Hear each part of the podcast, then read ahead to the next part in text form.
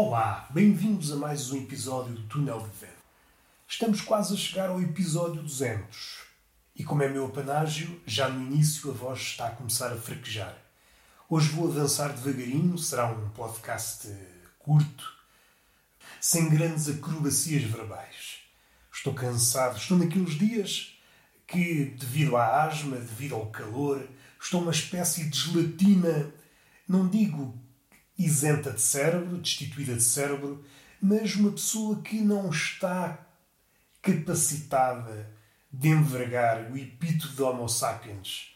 No máximo, sou um Homo erectus, capaz de fazer o fogo. É isso que eu sou. Estou estatelado na cama, como é meu apanágio, alguém que está deitadinho na cama a propalar umas palavrinhas sem sentido, como já vem sendo hábito neste podcast, e vamos tocar já no assunto. Há pouco estava eu a olhar para a minha mão como se fosse um palerma ou como se fosse alguém domado por uma qualquer droga alucinogénica. Episódios que já foram mais que documentados, seja em documentários, filmes, séries. Aquele episódio em que aquele que consumiu uma droga alucinogénica percebe que está a surtir efeito. Começa a olhar para a mão e começa a ver coisas a mão a multiplicar-se em outras mãos, em pensamentos, e tudo começa pela mão. Apropriando deste pensamento, que, mais uma vez, é referido em barda em tudo o que tem que ver com drogas, até, por exemplo, na série animada que já foi referida aqui algumas vezes, O Evangelho da Meia-Noite, logo no primeiro episódio, onde fazem menção às drogas, episódio proverbial onde nós olhamos para a mão e parece que destrancamos o portal para qualquer lado. Não indo por aí, eu acho que não é preciso ir pela via, pela via da droga para destrancar as portas da percepção, para utilizar uma expressão cara ao nosso amigo Huxley, ao nosso amigo Aldous. O amigo escreveu um admirável muito novo. Espero não estar a errar, porque, como disse, a minha cabecinha está, está em papa. Hoje sinto-me papa, não sou capaz de. não sou capaz de burilar aquilo que digo. É aquilo que sai, é aquilo que fica. Não estou com mãos ou com língua de pasteleiro para jogar as mãos e moldar a forma para ficar tudo catita. Não. Hoje temos que nos contentar com a miséria.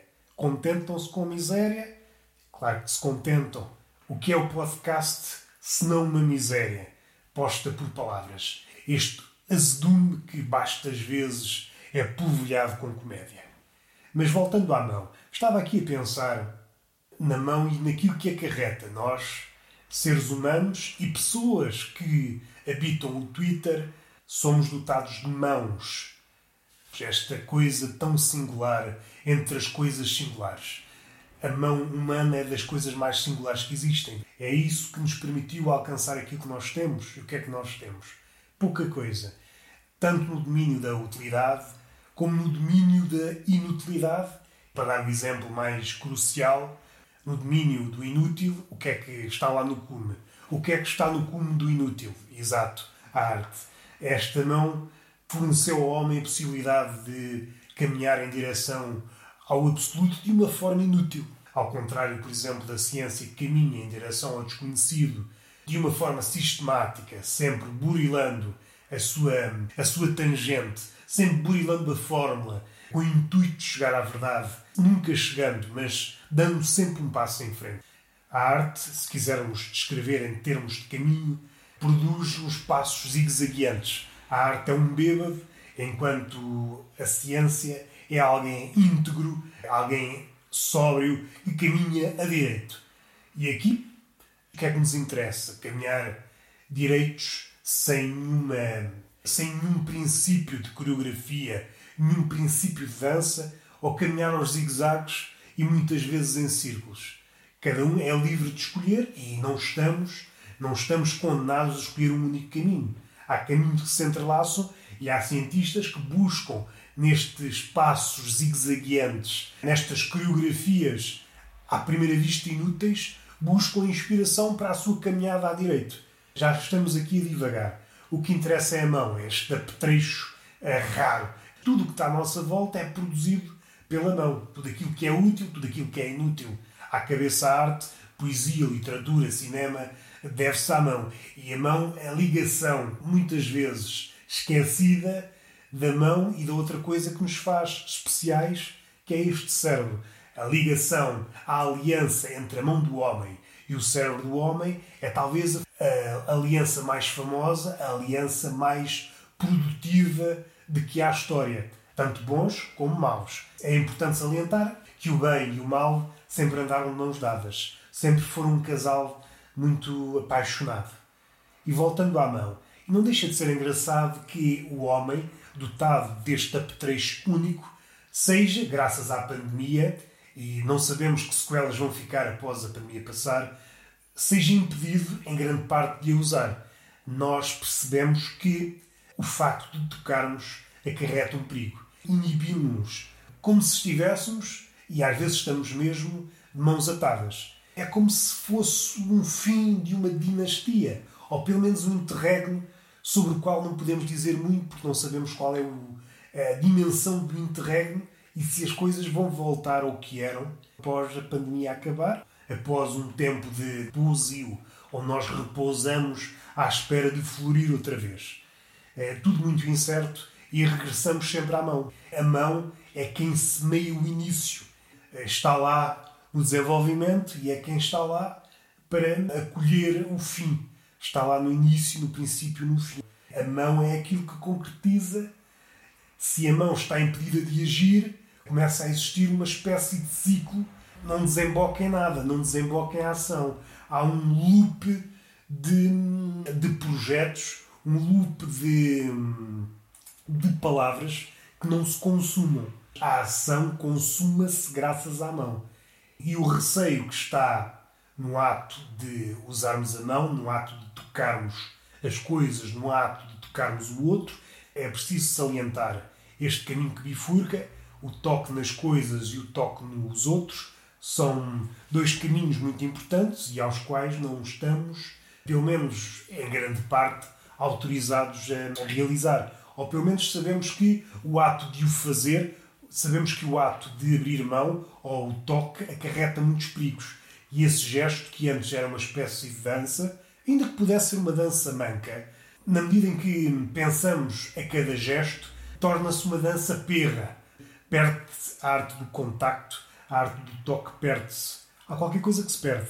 Se pensarmos a cada gesto que fazemos, ou pusermos muitas barreiras a cada gesto que fazemos, perde-se a fluidez e perde-se a noção de dança.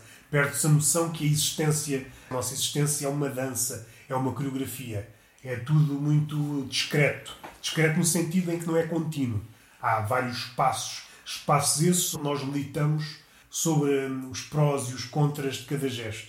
E isso faz com que certas coisas não possam germinar. Essas coisas só hum, veriam a luz do dia com uma certa combinação de gestos. E esta combinação de gestos é impossível, dado que os gestos são presentemente discretos. Eh, não são contínuos, não há um contínuo de gestos. E continuando a olhar para a mão, isto leva-me a outro sítio.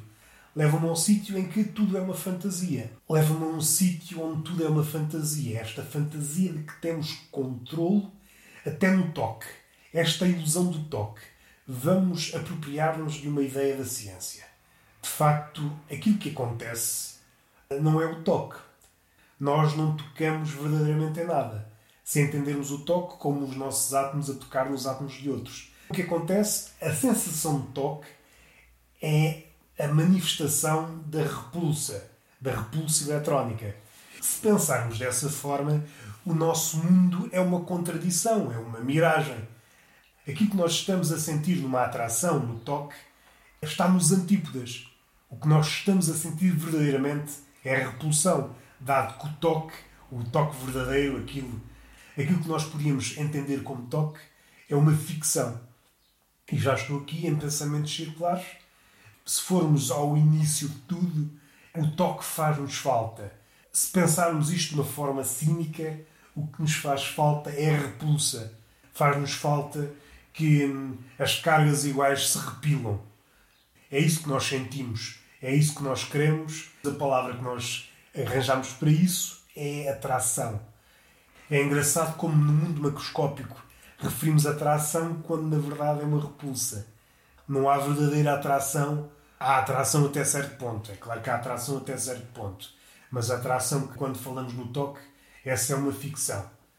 É engraçado pegar nesse ponto e perceber que todo o mundo é um castelo de cartas e basta tirar uma carta para tudo cair. E não sei para onde é que quer ir. Só queria referir este aspecto. Tudo é uma ficção se nos aproximarmos das coisas. Ao aproximarmos das coisas, deixamos de estar no mundo macroscópico e aproximamos, ainda que poeticamente, do mundo microscópico, do mundo quântico, onde impera o caos. E aqui seria uma discussão grande, falando poeticamente, onde é que termina o mundo ordeiro, o nosso mundo, o mundo macroscópico, e onde é que começa o mundo microscópico, o mundo quântico? Onde é que termina a ordem e onde é que começa o caos? Se é que o caos não está presente no nosso mundo, mas nós, como não estamos talhados para ver o detalhe, não conseguimos perceber que o caos se anula e todas as combinações infindas se anulam, dando um resultado que parece, aos nossos olhos, nulo. É engraçado ver o quanto desconhecemos das coisas e o quão errados estamos a interpretar tudo. Porque até no mais básico cometemos esses erros crassos. Pensaram no toque como uma atração, depois tudo o resto está errado. Tudo o resto está errado. Como eu disse, a cabeça está feita em papa e não é preciso comer eh, cogumelos para viajar. Basta apenas ter asma, que o oxigênio não chegue bem ao cérebro esteja calor e tudo isto congemina um caldeirão de alucinação. E o resultado está à vista. Não há beijinho, não há palmada nesse rabo faminto. Até à próxima.